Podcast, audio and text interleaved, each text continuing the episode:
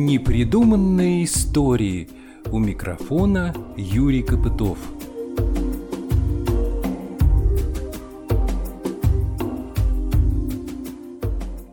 Продолжая рассказ о национальном парке Орловское Полесье, замечу, что расположен он на северо-западе Орловщины, на территории Хотынецкого и Знаменского районов. Это обширное пространство за последние десятилетия превратилось в уникальный памятник природы и культуры. Орловская область находится в лесостепной полосе Центральной России. Здесь вдоль русла реки Оки пролегает граница между лесом и степью. И вот лесов, к сожалению, у нас как раз не так уж и много, потому особую роль для всего региона играет как раз Полесье. Считается, что именно здесь расположен самый крупный лесной массив Орловщины. К тому же здесь сохранились очень древние леса. Эта программа самый большой лесной массив Орловщины из серии подкастов о национальном парке Орловское Полесье. На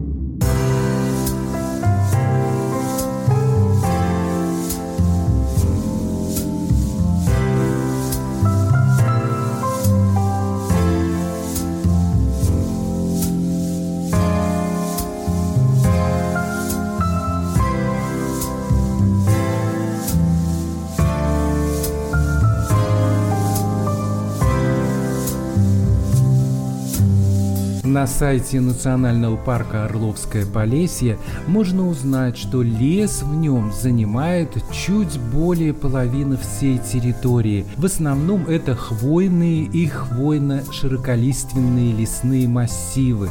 Еще здесь немало пространств занято лесостепной растительностью, очень много болот, которые тоже тщательно охраняются. Здесь множество чистых родников и ручьев, а также немало искусственных водоемов. Все это придает живописным ландшафтам необычайную привлекательность и неповторимое своеобразие. И главное, создает у людей, впервые приехавших сюда, ощущение первого первозданности этой природной картины, потому что это по-настоящему древние природные сообщества, как их тут называют, которые появились в этих местах очень давно. И уникальность их состоит еще и в том, что они вполне гармонично сосуществуют друг с другом уже много столетий. Этим-то они и ценны.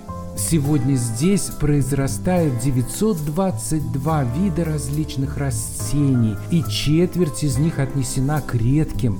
272 вида позвоночных животных свободно обитает на этой обширной территории, а 10 из них занесены в Красную книгу России. Кстати, национальный парк Орловское Полесье стал первым таким природным памятником на территории Центральной России. Сейчас многим кажется, что он был здесь всегда, но это не так. Он был создан не так уж и давно, в 1994 году. Как мне все тут говорили, благодаря бывшему губернатору Орловской области Егору Строеву. Он как раз оказал существенную помощь в решении многих вопросов вопросов и горячую поддержку на государственном уровне самой идеи создания этого заповедного природного памятника. Егор Строев родом из этих мест и всегда искренне считал Орловское Полесье уникальным местом соединения человека с природой. В 1994 году правительство Российской Федерации приняло решение о создании в Орловской области национального природного парка Орловское Полесье. Можно с уверенностью сказать, что с того момента кардинально изменилась судьба этой обширной территории. За прошедшие несколько десятилетий здесь была проделана колоссальная работа по созданию новой структуры, подбору профессиональных кадров, охране и управлению природными пространствами, имеющими специфическое функциональное зонирование. Тогда же появился здесь поселок Жудерский, в котором располагается администрация национального парка. По сути, некогда забытая территория региона получила заметное и ощутимое развитие. У местного населения появились новые рабочие места, многим уже не надо было уезжать отсюда в поисках лучшей доли, они здесь родились и с удовольствием теперь заботятся о том, что веками существовало вокруг них, о редких растениях, о диких животных, о чистых водоемах, о древних исторических памятниках и даже о болотах. Они, оказывается, тоже представляют ценность для человечества. С 2011 года Национальным парком Орловское Полесье руководит Олег Пригоряну. Как сказано на сайте, он специалист с большим природоохранным опытом. От него я узнал, что он окончил Московский государственный университет, любит свою работу. Мне удалось встретиться с ним, и наш разговор не раз выходил за рамки деятельности только Орловского Полесья. Сегодня так много мест вокруг нас, которые страдают от деятельности человека. Они тоже нуждаются в защите. Кстати, и самому человеку тоже становится от всего этого некомфортно. Из-за ограничений, связанных с пандемией, я общался с Олегом Михайловичем в сквере у здания Орловского государственного университета, в котором он занимается со студентами. Мы сидели на значительном расстоянии от оживленной улицы, по которой непрерывно движется автомобильный транспорт. Прислушайтесь, какой стоит шум от него. Мы уже привыкли к этому и не обращаем внимания, а так ведь везде в центре нашего города. В самом начале разговора с Олегом Пригоряну я поинтересовался, какое значение имеет для нашего региона вот эта уникальная природная территория национального парка. Что касается значения именно как экосистемы Орловского пресса, это просто самый крупный лесной массив, самый южный ну, вариант тайги, потому что у нас есть чисто таежные элементы, в том числе действительно и в травянистом покрове. Но говорить о том, что это супер уникальная экосистема, ну, конечно, не стоит. Это просто уникальная система для безлесной Орловской области. Вот так будет правильно сказать. И, конечно, Егор Семенович в свое время колебавшийся, насколько я знаю, между тем, чтобы сделать танковые полигоны и национальным парком, прям низкий ему поклон, что он все-таки выбрал национальный парк, потому что, ну, он и сам теперь это все видит. Действительно, все, что нужно было сохранять, в той или иной степени сохраняется. Что можно было приумножить, приумножается. То есть это так. Вот эта идея создания национального парка, она как бы появилась не сразу. Постепенно к этой идее пришли. В прежние годы, там, в прошлом веке были попытки использовать там эту древесину хозяйственных целей. Вот этот путь был действительно нелегкий? Или так вот раз и все случилось? Нет, давайте как бы не будем ничего придумывать, благо это не такое далекое прошлое. Национальный парк был создан в 94 году. И поверьте мне, в тот момент уже вся древесина, которая была более-менее деловой, там была вырублена. Национальный парк создан на месте лесхоза, который в 90-е годы просто прекращал свое существование как э, неэффективная форма хозяйствования, назовем это так. И, в общем, те жители Жудрё, которые сейчас довольно процветают, наверное, бы этого населенного пункта уже бы не было, если бы не был национальный парк. Но это не был длинный путь, потому что всем было понятно, что в любом случае этот лесной массив нуждается в той или иной степени охраны. Но какой охраны? Вот я повторяю, выбор этой охраны. В конце концов, полигон Бытанковый тоже охранялся. И, наверное, получше, чем национальный парк. Но на самом деле, действительно, этот путь был не то чтобы длинным и извилистым. Он был достаточно непростым, потому что 94 год. А еще раз повторяю, что бы сейчас не думали жители Орловской области, поскольку я непосредственно на моем компьютере, тогда это, наверное, был один из первых личных домашних компьютеров, печатался устав, первый устав национального парка. И Сто процентов я вам хочу сказать, что если бы не энергия Гора Семеновича, когда он буквально самостоятельно пропихнул все эти бумаги, в том числе и подписал у Черномырдина на даче, ничего бы не случилось. Национального парка бы в тот момент не было. Кто знает, сделали бы мы национальный парк позже, может быть, к тому времени действительно вырубили бы уже все под корню. И уже бы совсем было бы все плохо. Но сказать, что это был длинный, извилистый, препятствиями насыщенный путь, нет.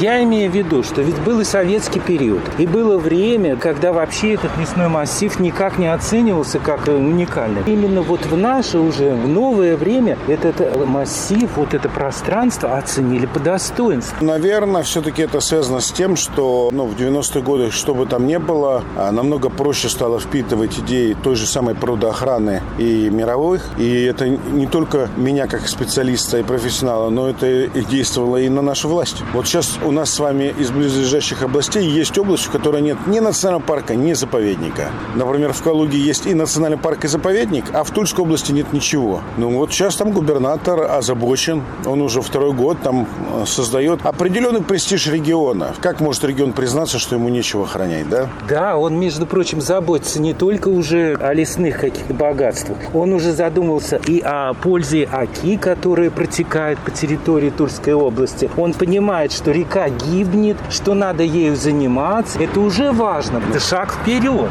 Ну да, конечно. Когда о проблеме начинают говорить, это первый шаг к ее решению. Потому что когда мы не говорим, что у нас там пересыхают малые реки Орловской области или их загрязняют свинари, а все эти природоохранные прокуроры стараются наехать только на тех, кто охраняет природу, да, там придумывают всякие вещи, но боятся тронуть э, реальных загрязнителей Орловской природы, что люди жалуются. Да, недавно был сброс э, в реку Кромы. Все это очень печально. И, конечно, АК, безусловно, в кризисном состоянии. Без вопросов. Орловская область здесь, надо сказать, вносит очень серьезный вклад. Мы строим все, что угодно в городе Орле, кроме нормальных очистных.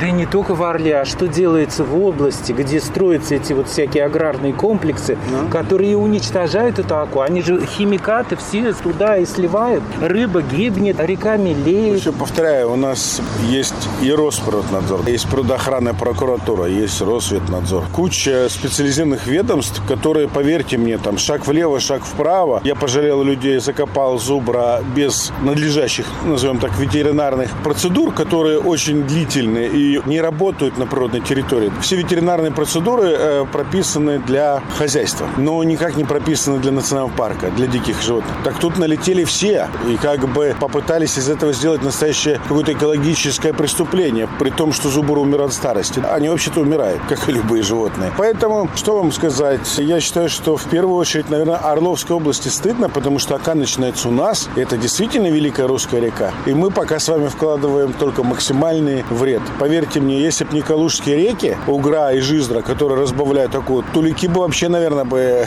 не смогли бы существовать рядом. Потому что после нас она на границе Орловской области выходит весьма грязной. Это же наша природная ценность.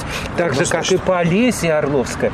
Я бы сказал, побольше даже. А по-хорошему, речная экосистема Оки, безусловно, с точки зрения населения, проживающего вот в тех областях, по которым она проплывает, она имеет несравнимо более экологическую, большую ценность, чем э, национальный парк Орловская Полесье. И, к сожалению, страдает намного больше. Но будем решать. Хочу вернуть тоже опять в прошлое. Судя по всем э, поселениям древним, которые находятся на территории Орловского Полесья, наши-то предки выбирали очень такие подходящие для жизни места. Не зря же они там селились. Это место считалось благоприятным для жизни человека. Но я бы хотел сказать, что безусловно, но вы должны представлять себе, если мы уйдем с вами, опять-таки, не в самую далекую историю, лесистость Орловской области была в 17 веке порядка 60%, а сейчас 8%. Поэтому, поверьте мне, люди селились в Орловской области достаточно. Орловская область с точки зрения климата всегда была одной из самых благоприятных. Коэффициент увлажнения близок к единице. Поэтому понятно, что люди здесь селились. Просто понятно, что в полях, в отличие от лесов, вот эти все памятники культуры, они уничтожались. Возьмем с вами Новоселье, возьмем с вами Залигач и так далее. Там и постарше находились археологические, и поинтереснее. Но в глухих лесах, действительно, на берегах рек, на возвышенностях люди всегда селились, потому что и вот у нас сейчас практически безлесная ходим Кузьменского, но это была окруженная лесом, да, как бы естественная крепость, естественная возвышенность. Поэтому, понятно, вы прилагаете минимум усилий, и у вас худо-бедно есть какая-то все-таки оборонительная мощь. Но в целом, да, люди селились, но опять-таки повторяю, здесь мы можем смело говорить, что по всей Орловской области люди селились достаточно давно. Ну и вот это уничтожение лесных богатств на территории Орловского края и приводит как раз усыхание этих рек. Вы сказали, в Полесе практически нет рек. Как же, а на карте сколько там рек указано, все они протекают вдоль этого Полесья? Нет, у нас, слава богу, есть большое количество родников. И надо сказать, что мы их оберегаем, расчищаем. Угу. В общем, благодаря им у нас есть большое количество ручьев. Ну, та, например, главная река Вытебедь, да. вы по ней уже на байдарке не спуститесь. Угу. Уже все, она уже практически превратилась в большой ручей. Даже лес ее не спасает? Ну, во-первых, она протекает большей частью все-таки не в лесной, а там, где она уже заходит в наш национальный парк непосредственно в леса, ага. и туда уже дальше, именно на границу с Калужской области, она становится повеселее, значительно. Здесь она течет в основном по полям. И как все бедные реки, малые, текущие по полям, она, собственно говоря, другое дело, что действительно ее пойма не страдает так от вырубок и от заселения, от строительства незаконного, как страдают реки многие другие. Там Неруч, угу. ну, опять-таки, Зуши, а, многострадальная, моя любимая река. Я вообще считаю, что, как бы, возможно, она была должна быть главной рекой, потому что она в свое время была более полноводная, чем Ака. И очень впадала. красивые берега. Да, и, возможно, сейчас по... называлась бы Зуша, не Ака. Ну, как есть, так есть. Вообще, с водой, на мой взгляд, мы еще с Егором Семеновичем это обсуждали, и он просто не успел это сделать. Давным-давно пора проводить облесение всех оврагов, всех мелких речек, ручьев. Облесение мощнейшее. Все время, как проводил это Докучаев и спас нас от пыльных бурь. Недаром ему самый большой памятник стоит не у нас с вами в России, как обычно, а в Техасе, где оценили его эти лесополосы, и что теперь Техас одно из мощнейших как бы вообще сельскохозяйственных регионов мира. Поэтому, конечно, мы э, созрели для того, чтобы делать новую программу. И, э, на мой взгляд, это и может объединить определенным образом орловцев, потому что, ну что может быть лучше, чем поехать на выходные и, как говорится, не выпить крепких напитков, хотя бы в том же национальном парке, а поехать и посадить 20 деревьев. Тем более, что на территории нашего региона есть прекрасный, уникальный опыт. Это Шатиловский рукотворный лес. Да. Он же тоже каким-то образом вот создает эту экологическую систему вокруг, да, себя? Он создает экологическую стабильность вокруг себя. Вот так правильно надо сказать. Он сам система, да, но а влияет вообще любой лес. Понятно, что если мы с вами массово, как вот, например, китайцы, в свое время взяли и, и отвоевали у пустыни там несколько миллионов гектаров. Они же не думали о том, что это невозможно. Они взяли и сделали, и отвоевали. И там теперь зеленый город-сад, как у нас любят говорить. Mm-hmm. Так и здесь. Если взяться и как бы вот в эту программу и действительно объединить и школьников, и, может быть, э, различных студентов, э, курсантов и так далее, и людей, будет хорошо. Когда создавался этот национальный парк, вы использовали опыт э, других национальных парков, которые есть на территории России, или шли, как говорится, своим путем, искали свои какие-то решения? Как это происходило? Я хочу сказать, что, наверное, здесь был сплав. Моим другом до сих пор является Юрий Анатольевич Верижников. Это был лесник в то время. И он мне рассказывал, сколько их посылали для того, чтобы они, действующие национальные парки, немногочисленные в тот момент времени, это сейчас их порядка 70, а тогда их было меньше 15. И в том числе и в Беларуси. А у белорусов очень классный опыт создания национальных парков. Они ездили, ну, безусловно, я не могу сказать, что, что это делалось по какой-то кальке. Все это было вместе, плюс э, креатив Егор Семеновича, плюс там ребята, которые ему советовали зачастую какие-то дикие вещи. Поэтому, конечно, путь был свой, но я считаю, что это было абсолютно такое, как вам сказать, судьбоносное решение, когда Егор Семенович принял решение, что все-таки зубром быть. Более того, э, поверьте мне, это было все непросто и не с первого раза. И как бы, когда завозили только зубров из России с ослабленных питомников, это сейчас там питомники мощнейшие и так далее, а тогда зубров привозили, они дохли от истощения и тому подобное. И надо было включить весь свой, тогда у него был большой политический потенциал, чтобы все-таки зубров нам повезли через э, Всемирный фонд дикой природы со всего мира.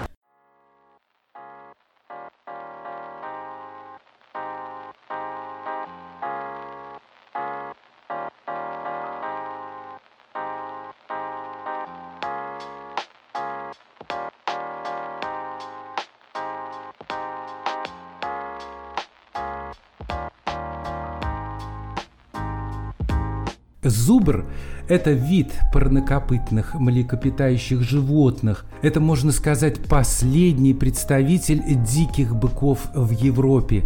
Среда обитания зубров – лиственные, хвойные и смешанные леса. Это стадные животные, а само стадо обычно насчитывает от 12 до 20 особей. Зубры – одни из самых древних животных на Земле. В эпоху ледникового периода они были объектом охоты на них со стороны человека. Не случайно были найдены их изображения среди редких пещерных рисунков прошлого. Древние греки и римляне хорошо знали этих животных. Они обитали в то время во Фракии и в Германии. Первое описание зубра сделал римский писатель Плиний, уподобив его быку с лошадиной гривой, носящего настолько короткие рога, что в бою они не имеют никакой пользы. Вместо того, чтобы сражаться, зубр убегает от каждой угрозы, говорил этот древний писатель. Все же иногда римляне использовали зубров в боях с гладиаторами. В раннем средневековье зубры встречались в лесах Западной, Центральной и Юго-Восточной Европы. Последовавшие за этим разрушение лесов, рост человеческих поселений и интенсивная охота в 17 и 18 веке привели к истреблению этих животных почти во всех странах Европы. В начале 19 века дикие зубры оставались лишь на Кавказе и в Беловежской пуще. Созданное в 1923 году Международное общество по сохранению зубров провело международную перепись этих животных, содержавшихся в неволе. Эта перепись выявила, что во всем мире на 1 января 1927 года в различных зоопарках сохранилось лишь 48 зубров, причем все они происходили от 12 животных-основателей, 5 быков быков и семи коров, содержавшихся в европейских зоопарках в начале 20 века. Затем началась кропотливая и трудоемкая работа по восстановлению численности зубров сначала в Беловежской пуще в Польше, в зоопарках Европы, а уже позже на Кавказе и в Аскании Нова. Была издана международная племенная книга, и каждому животному был присвоен номер. В сентябре 1996 года Всемирный фонд дикой природы приступил к реализации проекта по созданию первой крупной вольноживущей популяции зубров на территории Орловской и Брянской областей. К тому времени руководство Орловской области, создавшее национальный парк Орловское Полесье, подготовило в нем вольеры, позволяющие обеспечивать уход охрану и наблюдение за этими животными. Первые зубры тогда были завезены из Окского и Приокско-террасного заповедников – Вслед за этим губернаторами Орловской, Калужской и Брянской областей была утверждена межрегиональная программа сохранения российского зубра. А уже в 2014 году Национальный парк Орловское Полесье был официально признан наиболее перспективным центром по восстановлению популяции европейского зубра в России и получил грант Русского географического общества на реализацию проекта по изучению и сохранению европейского зубра в Центральной России. Сегодня вольная популяция зубра в Орловском Полесье считается уже второй в мире по численности, а ведь все начиналось не так давно, в 1996 году. Тогда сюда были завезены первые 10 животных, и теперь стадо орловских зубров самое многочисленное в России. Безусловно, я не мог обойти эту тему в разговоре с директором Национального парка Орловское Полесье Олегом Пригоряну. И теперь действительно, я хочу сказать, э, раз мы уже заговорили о зубрах, каждый год поляки выпускают э, книгу зубра, где они рассказывают, сколько зубров всего в мире, сколько из них держится в дикой природе, сколько в вольерах и так далее и тому подобное. Последние пять лет они признают Россию полноправным таким мощным игроком. А в этом году они впервые признали, что популяция Орловского полесья, которая насчитывает более 500 зубров, популяция с нами соседствующего заповедника Калужских засек и национального парка Угры, мы не разделены никакими дорогами, мы не разделены никакими железными дорогами, да, никакими крупными реками. Это единый лесной массив, который тянется, ну, почти там на 200 километров. И у нас самая крупная единая популяция в мире. У поляков самая крупная популяция единая в мире 707, у нас почти 853. Но моя, конечно, мечта это тысяча. Я когда-то мечтал о 500, но это оказалось достаточно легко достичь при правильной постановке работы и так далее. А теперь мечта тысяча. Если вы представите, вот тысяча, когда вы скажете, в наших Орловско-Калужских лесах бегает тысяча зубров. Ну, красиво. Лидерство это вообще впечатляет, это вдохновляет, это как-то дает силы на будущее. Ну, не только же зубрами, как говорится, богато Полесье.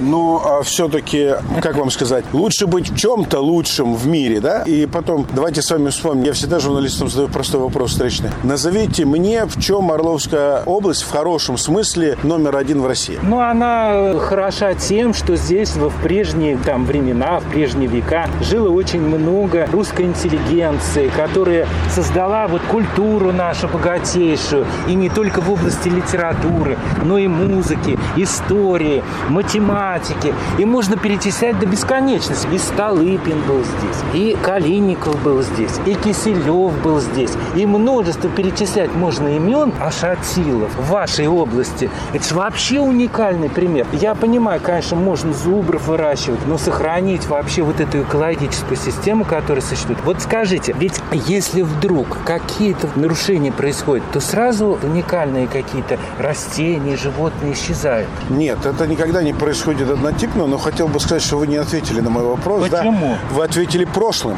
А я вас спросил о настоящем. О настоящем. Да. А... О настоящем назвать нечем. Вот именно. Вы понимаете, когда вы охраняете такое, ну, во-первых, это самое крупное млекопитающее Евразии. То есть он достигает веса более тонны. Простой пример. Когда я договаривался о том, чтобы Зубров не стреляли с брянскими, калужскими браконьерами, они сказали, ну ладно, Олег, пусть у тебя будет 200 Зубров, теперь их 500, пусть будет 200, это максимум, иначе они разгонят нам всех косуль, всех лосей, всех кабанов. И мы, чтобы выходить и смотреть только на твоих дурацких Зубров, а я сказал, давайте попробуем. А получилось так, что теперь, когда охраняем Зубров, в том числе и на сопредельных территориях, и они подключились к охране. Ну, и вдруг выяснилось, что вокруг всего стало на порядок больше. И теперь ни у одного браконьера нет никакого сомнения в том, что зубров надо охранять, потому что вокруг образовалось большое количество и копытных, и птиц, и вернулись те же самые глухари, и они теперь выходят, говорят, мы выходим в лес, мы теперь даже не всегда хотим стрелять, потому что мы теперь наслаждаемся просто тем, что лес живой. То есть природа сам регулирует да, вот вы, весь вы, процесс. Вы, вы как вот бы, это... да, вы э, как бы охраняете флаговый вид главный, а вслед за ним вы охраняете все остальное. Формируется такая общая да, среда. абсолютно. А сам зубр, при том, формирует, он потихонечку вытесняет, в общем, достаточно чуждые во многом нам еловые леса, он ест молодые елки и так далее, и формирует наши с вами исконные орловские леса дубово-липовые. Самые богатые леса вообще, какие могут быть в России. Дубово-липовые – это самые богатые леса, самые отличные. Поэтому, нет, здесь я вам хочу сказать, что все это не так просто, но уж поверьте мне, речь идет о том, чтобы действительно охранять всю совокупность экосистемы Орловского Полесья, не только Орловского Полесья. Мы сейчас говорим о прилегающих лесных экосистемах. В том виде, в котором они есть. И пока это получается. На вашем сайте есть такое сравнение, высказывание Тургенева о том, что вот он леса эти, да, Полесья, сравнивает с пространством морским так. Я тоже такое ощущение испытал, и я был потрясен, когда первый раз ехал по этим дорогам, и стоит стеной этот лес, причем ухоженный, деревья ровные. Ведь вот есть же места, в которых мы умеем иногда вода, ухаживать за природой, приводить ее в порядок. Как это получается? Я бы сказал, что здесь я хочу похвалить, может быть, все-таки, что это наше совместное усилие вместе с а, жителями Орловской области. Потому что когда я приходил 10 лет назад, уже чуть даже больше директором, ну, было достаточно ужасно, потому что люди, когда отдыхали, оставляли мусор, бросали его из машин. Ну и выглядело все это, ну, вы понимаете, печально.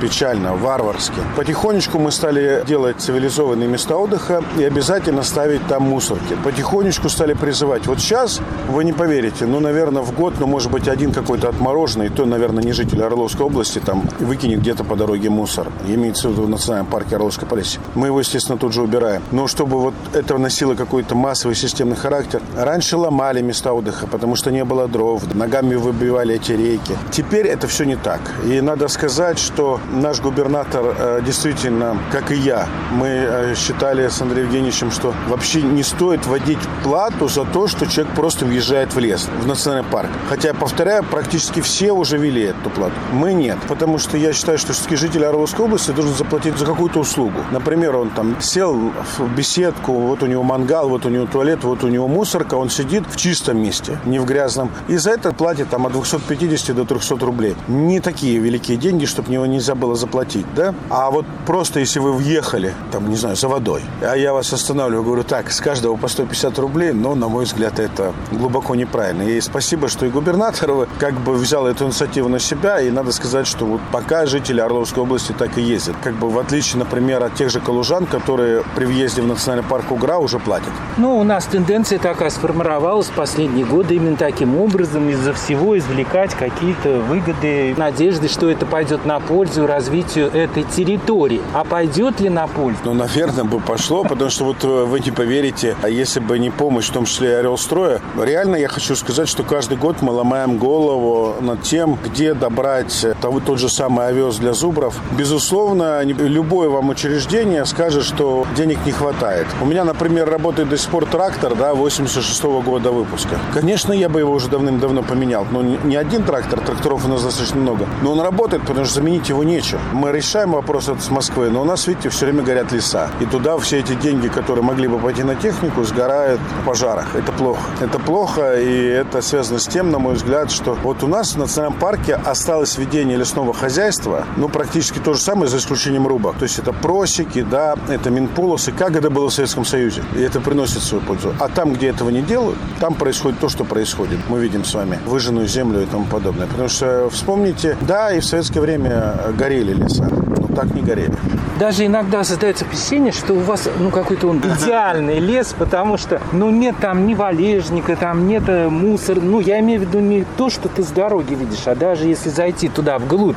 Нет, нет. Мы можем привести и показать валежник на километры. Это связано с тем, что вот э, и не секрет, наверное, жители Орловской области тогда отслеживали, как природоохранная прокуратура и возбудила уголовное дело и довела до суда, и первый суд меня действительно судил. Это было ровно ровно уборка вот то, о чем мы с вами говорим. Теперь, естественно, я в здравом уме. При нынешних, как говорится, контролирующих органов не буду этим заниматься. Они поставили такую задачу, что пусть лучше лес горит, чем он будет как бы убран и тому подобное. Да, в конце концов оправдали, но кто вернет нервы? Вот даже говорят, у вас дроны наблюдают за территорией Но вашей. это, да, у нас сейчас, наверное, вот на данный момент времени у нас, наверное, самый дорогой дрон из доступных, назовем так, потому что есть дроны, да, которые собираются в штучном экземпляре. Мы сейчас говорим о фабричных. Самый дорогой, он стоит более полумиллиона рублей, но он действительно позволяет зверя увидеть отличная термальная камера, отличная дальность полета. Это мы выиграли грант Всемирного фонда дикой природы. Здорово помогает э, как раз, э, особенно утром, на рассвете, очень здорово помогает все-таки видеть э, зверя. Ну, в первую очередь, понятно, мы это взяли для наблюдения за стадами зубров, которые держатся, и мы должны все-таки контролировать. Да, есть договоренности, да, есть хорошие люди на границе, но ведь есть и приезжие, так как мы их называем там залетные да,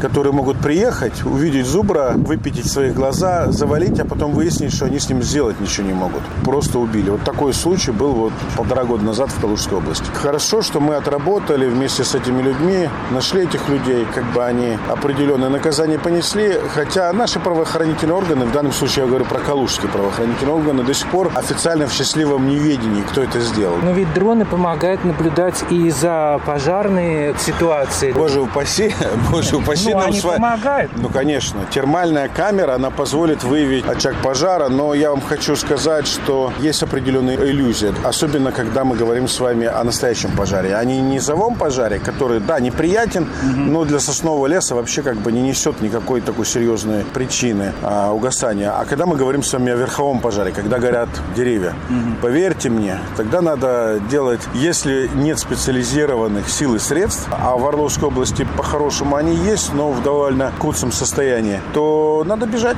надо спасать людей, надо спасать населенные пункты, это вполне по силам, потому что потушить верховой пожар, особенно при ветре, это уже задача из разряда очень опасных. А потерять людей, это, наверное, самое неприятное, что может быть вообще при таких раскладах. Ведь с этими местами фактически связаны, созданы в легендах и в былинах образы Ильи Муромца и Соловья-разбойника. Ну, безусловно. Но я бы сказал, что все-таки не Илья Муромец и не Соловья-разбойник. Девять дубов, они находятся на такой населенный пункт на территории Хотанинского района, но достаточно далеко от национального парка. Но у нас есть тропа Кудияра. Кудияр действительно там определенным образом. И в отличие от Соловья-разбойника, это был вполне реальный парень, который достаточно эффективно грабил проходящих купцов и достаточно длительное время. Но надо сказать, что у Кудияра был очень правильный такой подход. И под конец он никогда не брал все, если люди отдавали добровольно. Он не брал никогда больше пятой части, а обычно брал даже одну десятую. А вот если люди оказывали какое-то сопротивление, но тут уже было все совсем по-другому. Поэтому он практически в какой-то момент стал налоговиком, да? да. И вот это государство очень напрягло, что люди добровольно отдавали как бы дать и тому подобное. В первую очередь, безусловно, э, у нас есть э, музей, наверное, вы знаете, Народный музей в Илинском. Обязательно побывайте. Любовь Никаноровна уникальная женщина, ну и вообще весь коллектив.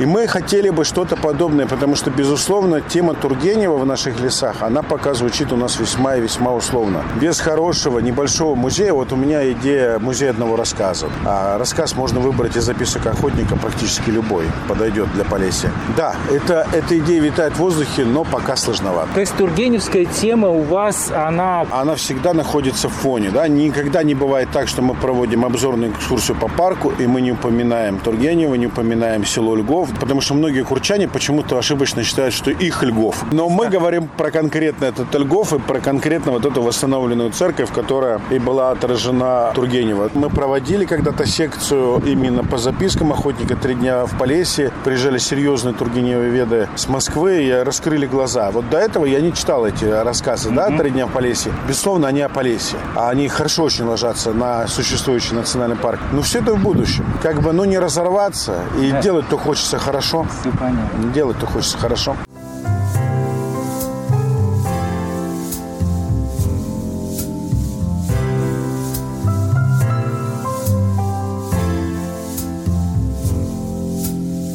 директор национального парка Орловское Полесье Олег Пригоряну в программе «Самый большой лесной массив Орловщины». С ним общался я, Юрий Копытов. В следующий раз мы ближе познакомимся с деятельностью национального парка и некоторыми его сотрудниками. Узнаем, что может Орловское Полесье предложить своим посетителям. Здесь могут найти много интересного не только любители дикой природы, а и те, кто интересуется далеким прошлым, национальной культурой, недавней отечественной историей, кто любит порыбачить и посидеть в тишине у чистейшего озера. Думаю, что главное богатство этих мест составляют еще и те люди, которые здесь живут и работают. У нас будет возможность пообщаться с ними.